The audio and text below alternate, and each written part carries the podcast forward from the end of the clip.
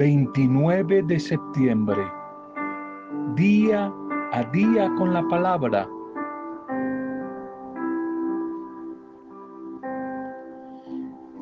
En este mes de la Biblia y última semana de la Biblia, venimos compartiendo algunas ideas, algunas pildoritas muy elementales y sencillas sobre el mundo de la Biblia, como algunos lo han llamado el poblado o la ciudadela de la Biblia.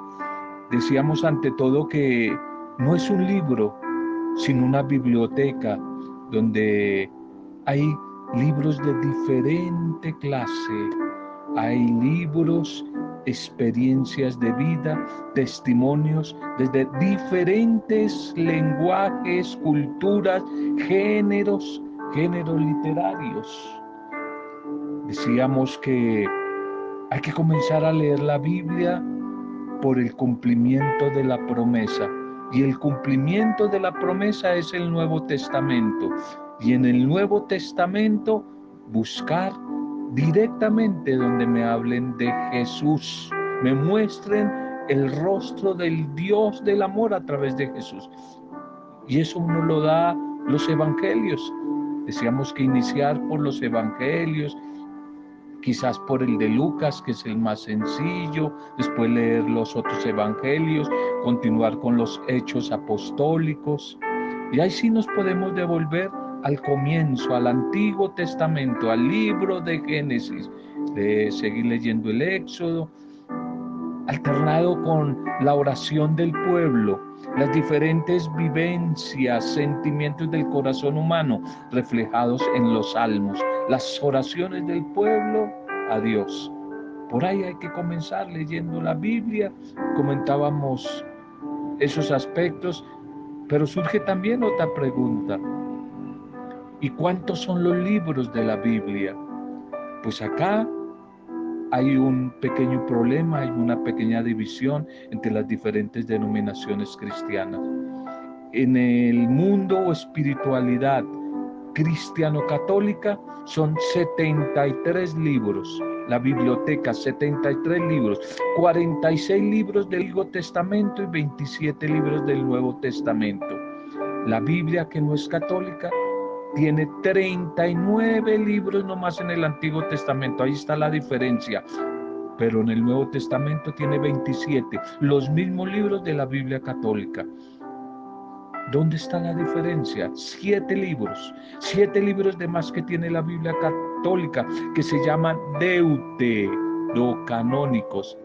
Deute, del segundo canon o de la segunda norma o ley acerca de los libros de la Biblia que por allí en el concilio de Trento la iglesia decidió cuáles eran los, los libros inspirados definitivamente por Dios y cuáles no. Y allí en el concilio de Trento se decidió que eran 73.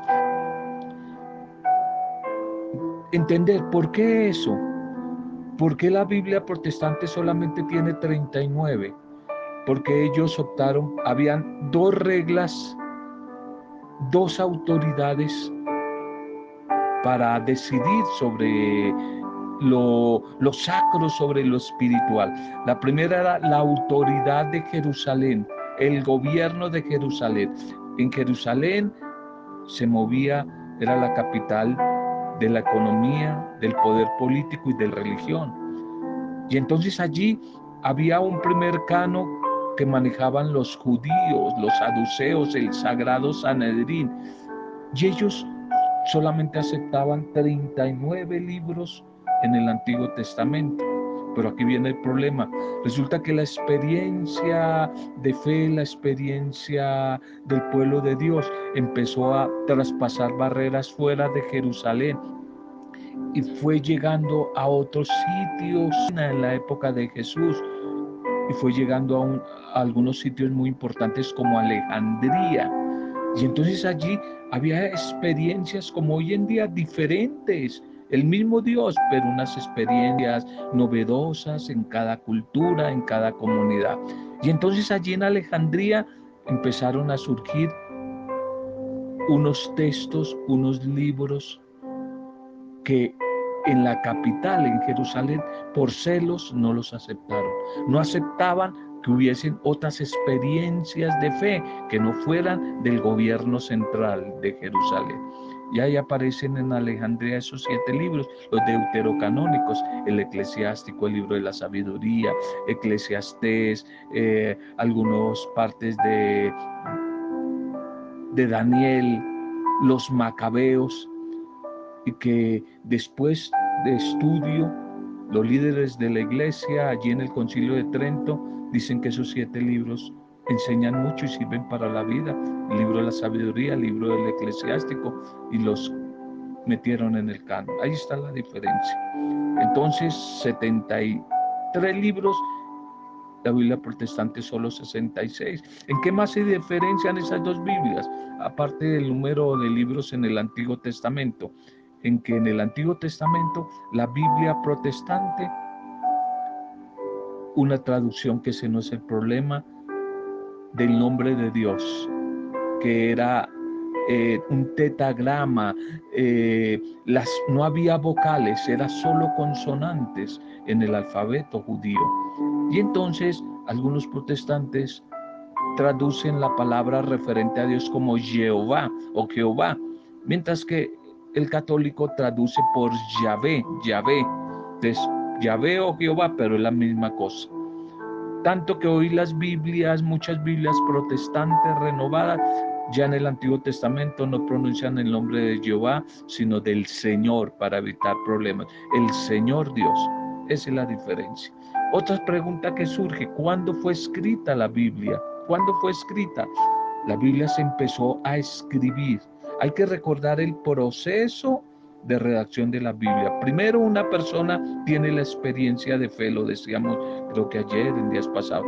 La persona tiene su experiencia de fe. Segundo paso, busca a otras personas que tengan la misma experiencia, se edifican con el testimonio y empiezan a hacer asociación o grupo y van haciendo la comunidad. Es el segundo paso. Tercer momento, esa comunidad que ya empieza a vivir la fe, la fe en Dios, siente la necesidad de celebrar esa fe. Celebran lo que viven y viven lo que se celebran. Entonces nace lo que se llama la parte sacramental. Celebran su fe el sábado, la celebran, la celebran. El cuarto momento, una vez que celebran su fe, se van a contarla a nuevos pueblos, aldeas, veredas, en lo que se llama la misión el evangelizar la misión. Y el último punto, todo esto se llamaría proceso de redacción de la palabra de Dios. Y el último momento es el de hacer memoria. Intentar poner por escrito esas experiencias personales y de las diferentes comunidades. Y ahí se empieza a escribir. ¿Y cuándo? ¿En qué tiempo más o menos se empieza a escribir? Por allí más o menos en el 1300 antes de Cristo, en tiempos de Moisés, Moisés que también escribió varios salmos. En tiempos de Moisés, unos 1300 años antes de Cristo, se empieza a escribir. ¿Y cuando se termina de escribir? Poco antes de morir, el último de los apóstoles, ¿cuál? San Juan, que fue el único que no murió como mártir, asesinado, sino desterrado en Grecia, en la isla de Panmos. Allí murió ya de ancianito. Y entonces allí San Juan tuvo una visión de Dios, escribe las, el Evangelio, las cartas de San Juan, que son tres, y el famoso libro del Apocalipsis, alrededor del año 100, alrededor del año 100 antes de morir, escribe San Juan. Total 1300 más 100, 1400 años duró todo ese proceso para escribir la palabra del Señor. ¿Quiénes la escribieron? ¿Quiénes escribieron la palabra del Señor? No te me vayas a aterrar y asustar. ¿Quiénes la redactaron? ¿Quiénes la escribieron? Hombres, personas humanas fueron los que escribieron. Los redactores de la palabra del Señor fueron hombres, mujeres, como los profetas, como los sabios, como el sabio del Ben Sirao del eclesiástico, poetas, poetas, los apóstoles, los evangelistas durante 14 siglos. Todos ellos fueron escribiendo. Los agiógrafos se llamaban, o los copistas, los que escribían, tenían sus secretarios, tenían sus secretarios. Por ejemplo, el profeta Jeremías tenía un secretario que era el que escribía, Baruch. De esta manera, eh, se fue poco a poco escribiendo la palabra del Señor, pero siempre escrita por hombres, pero inspirados por el Dios de la vida a través de su Espíritu.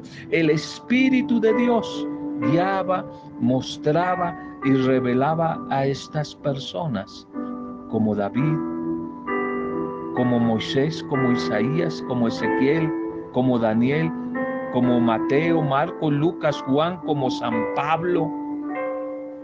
Los inspiraba el Espíritu Santo para que escribieran, escribieran el mensaje el bendito mensaje de la palabra.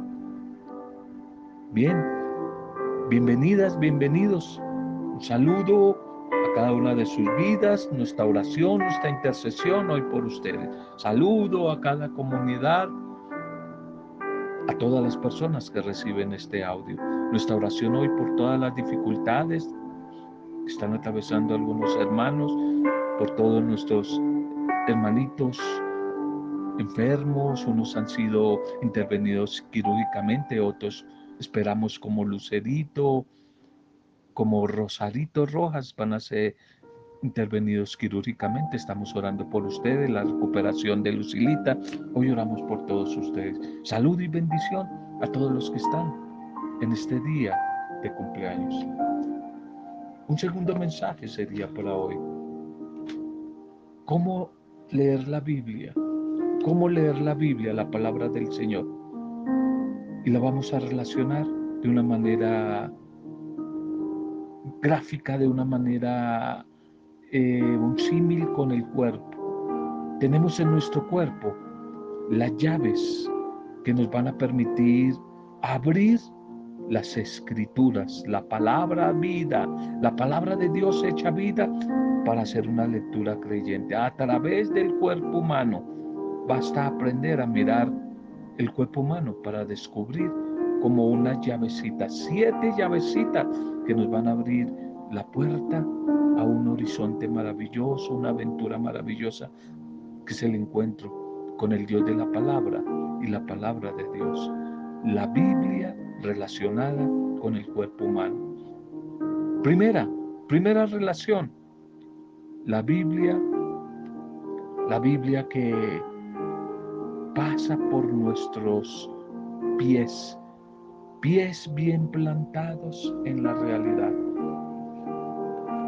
pies bien plantados en la realidad. Para leer bien la Biblia es necesario entender bien la vida. Es necesario leer bien la vida, sabernos ubicar en el tiempo, en la realidad, conocer la realidad personal, social del propio país, la realidad del mundo. Conocer la realidad en la vida que vivió el pueblo de la Biblia. La Biblia no cayó así del cielo de un momento a otro. La Biblia fue naciendo de las luchas, de los sinsabores, de las alegrías, de las esperanzas vividas por personas, por comunidades, experiencias de fe, como nos va a decir Esdras, Esdras en el capítulo 1, del 1 al 4. Total, la primera llavecita o la primera clave para adentrarme un poco al mundo, a la ciudadela de la Biblia, al poblado de la Biblia, es unos pies bien plantados en la realidad. Si me salgo de la realidad, si no tengo polo a tierra, los pies en la tierra, me voy a desviar del camino. Primero entonces pies en la realidad. Segundo, ojos bien abiertos. Ojos bien abiertos. En nuestro cuerpo tenemos dos ojos. Dos ojos para leer correctamente la vida, para leer correctamente la Biblia. Y para ello debemos ponerlos en uno, un ojo sobre el texto de la Biblia, el texto de la Biblia, y el otro sobre nuestra propia vida. Un ojo en la enseñanza de la Biblia y el otro sobre nuestra propia realidad, sobre nuestra propia vida. La palabra de Dios está en la Biblia y en la vida. Son necesarios ambos ojos para comprenderla en profundidad. Eso nos lo dice Jeremías en el capítulo 1, 11 al 12, Jeremías 1, 11 al 12. Tercero, oídos atentos y en alerta. Los oídos, primero es pies, segundo ojos abiertos, pies bien plantados, ojos bien abiertos y tercero, oídos atentos, atentos, alerta, vigilantes, pilos en la jugada esos oídos. Tenemos también dos oídos que tienen que servirnos para saber leer adecuadamente la palabra, la Biblia. Un oído para escuchar el clamor del pueblo. He oído el clamor que le arrancan sus opresores a mi pueblo. Éxodo, libro del Éxodo 3.7, 3.7. Un oído para escuchar el clamor de los sufrientes de hoy, pero otro para escuchar la voz de Dios que habla, que invita, que anima, que sugiere, que ordena, que manda. Escucha Israel, el Señor es nuestro Dios. Deuteronomio 6.4. Un cuarto, un corazón libre, ahora es un corazón, corazón libre para amar y dispuesto a la conversión. Podemos recordar aquí la promesa de Dios al pueblo a través del profeta Ezequiel. Les daré un corazón nuevo y les infundiré un espíritu nuevo y fiel. Arrancar ese corazón duro como la piedra, les daré un corazón de carne. Ezequiel 36, 26. Un corazón dócil para amar, dispuesto a perdonar, pero también dócil a la conversión. Cinco, boca para anunciar, boca para denunciar y boca para renunciar. Anunciar, denunciar y renunciar como buenos profetas. Y para ello es la boca, la boca. ¿Cómo puedo callar lo que ven los ojos, lo que oyen los oídos y siente el corazón sobre la palabra de Dios? Que sobre la vida, palabra de Dios, que es palabra de vida. Dice el profeta Amos, ruge el león. ¿Quién no temblará? Habla el Señor, ¿quién no profetizará? Amos 3.8. María, la joven campesina de Nazaret, después de escuchar a Dios y a su pariente Isabel, exclamó, mi alma glorifica, alaba al Señor. Lucas 1:47. Boca para anunciar, denunciar y renunciar. Cabeza, seis, cabeza para pensar, cabeza para pensar, usar la inteligencia, el discernimiento para meditar, para estudiar, para buscar respuestas que aclaren nuestras dudas. Leer la Biblia es también aprender a leer otros libros que expliquen la Biblia. Y es que a veces nos ocurre como al etíope que no comprendía el pasaje de Isaías que iba leyendo en el camino y que decía, ¿cómo voy a entenderlo si nadie me lo explica? Hechos 8:31. Hechos 8:31. Bien, nuestra liturgia para este día. Mensajeros de Dios mensajeros de Dios. Hoy la iglesia celebra la fiesta de los arcángeles Miguel, Gabriel y Rafael. Una fiesta, la fiesta de los arcángeles, donde nos quiere recordar la existencia de seres espirituales que la Sagrada Escritura llama habitualmente ángeles. Es una verdad de fe. El testimonio de la Escritura sobre ellos es tan claro como la unanimidad de la tradición. Nos va a decir que Miguel significa quien como Dios. Gabriel es a quien Dios ha encargado una tarea de preanunciar los tiempos mesiánicos. Es el revelador del acontecimiento central de la historia. Y Rafael, Rafael que significa medicina de Dios, medicina de Dios. La primera lectura para hoy, Daniel 7, 9 al 10 y 13 al 14. Millones y millones estaban a órdenes del Dios de la vida. Y este autor de este libro de Daniel nos narra con un lenguaje, un género literario ya en el mes de la Biblia llamado apocalíptico, lleno de simbolismos y figuras. La visión de Dios sentado allí en el trono con un río de fuego que brota de él y del Hijo del Hombre que aparece solemnemente aquí en escena y a quien se le va a conceder todo honor, todo poder y toda gloria para siempre. Y en torno a esa representación divina están miles y miles de millones de seres, seres misteriosos que le sirven a ese Dios y a ese Hijo de Hombre. Los ángeles, ángeles. Es una de las muchas veces que aparecen los ángeles de en la Biblia, desde la primera página del Génesis hasta la última del Apocalipsis. Hay una segunda lectura que es opcional, Apocalipsis 12, 7, 12. Miguel y sus ángeles pelearon contra el dragón. El Apocalipsis nos describe con un lenguaje también poético y lleno de imágenes la gran batalla que se libra entre los ángeles y el bien y el mal. Y al frente de los primeros está Miguel. La batalla se decide a favor del bien y el gran dragón, la serpiente primordial, es decir, Satanás es derrotado, es precipitado con los suyos en el abismo, mientras que los vencedores entusiasmados entonan un himno de victoria en honor de Dios y de su Mesías, que es Jesús. No hace falta que nos imaginemos tanto al arcángel Miguel con escudos, con espadas, como se suele representar, con un dragón vencido a sus pies. Se trata de un lenguaje simbólico, figurado, que lo que nos quiere transmitir es la convicción de que Dios a través de estos ángeles nos ayuda en nuestra lucha contra el mal en este mundo. El Evangelio para hoy, Juan 1, 47, 51. Verán a los ángeles de Dios subir y bajar sobre el Hijo del Hombre. El contexto es el diálogo con Natanael o Bartolomé. Y Jesús asegura que sus seguidores verán cosas mayores y alude a unos misteriosos ángeles de Dios que suben y bajan sobre el Hijo del Hombre.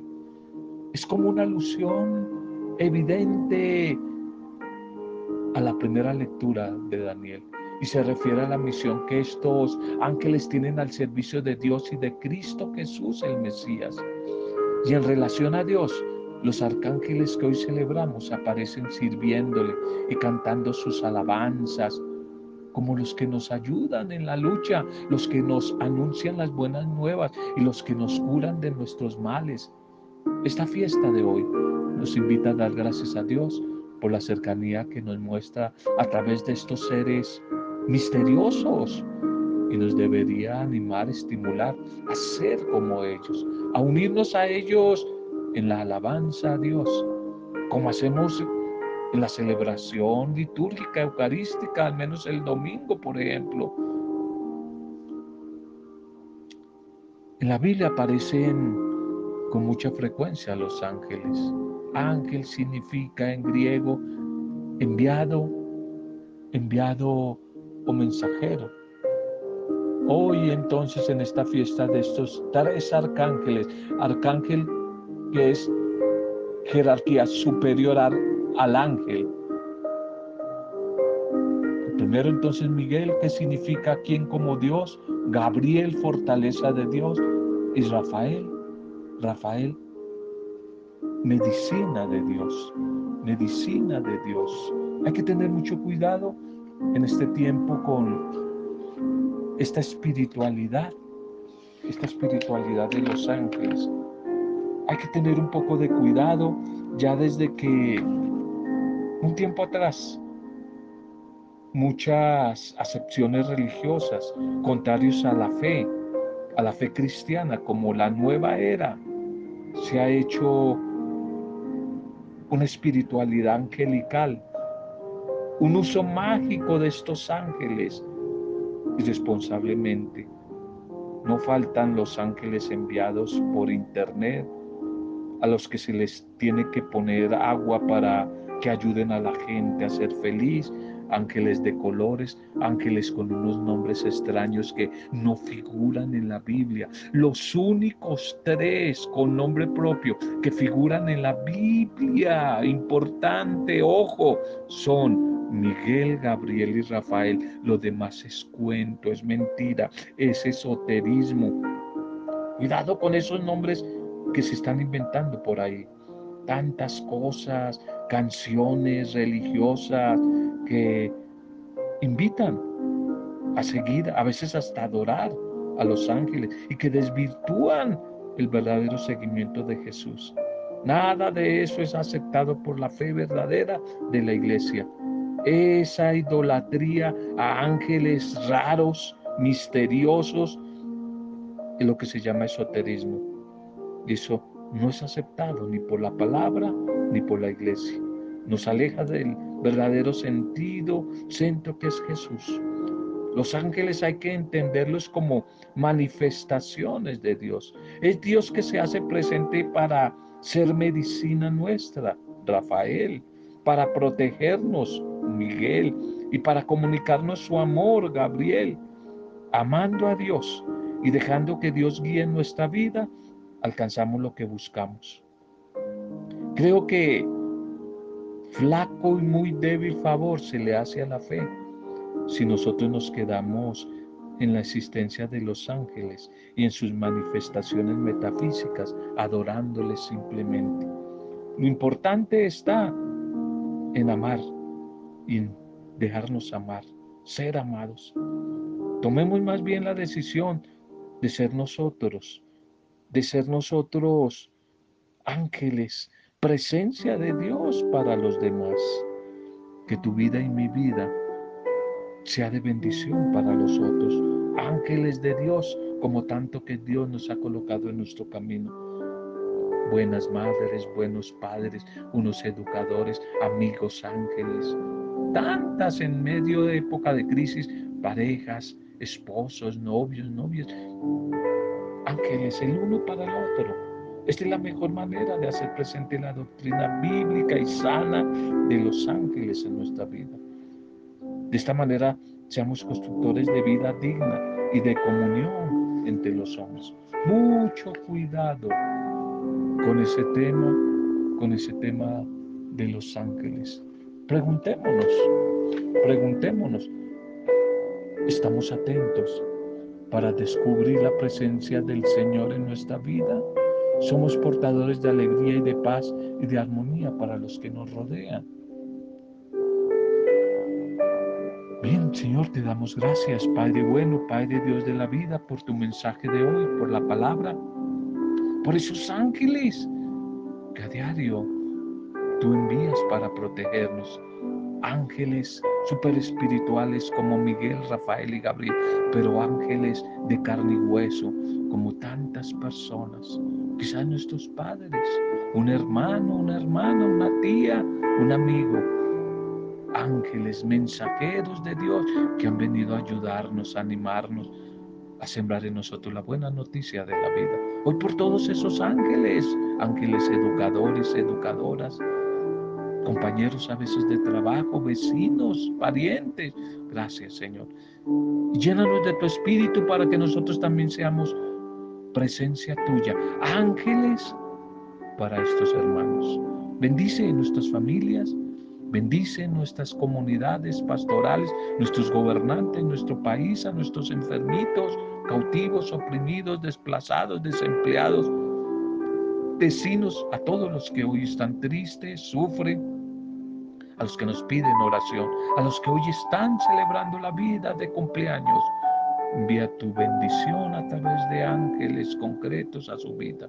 Y te lo pedimos en el nombre de el Padre Dios, del Hijo Jesucristo Salvador y en el poder de intercesor del Espíritu Santo, en compañía de María, nuestra buena Madre. Hoy con acción de gracias y alabanzas por el mensaje de regalado y compartido. Amén. Roberto Samudio de Día a Día con la Palabra.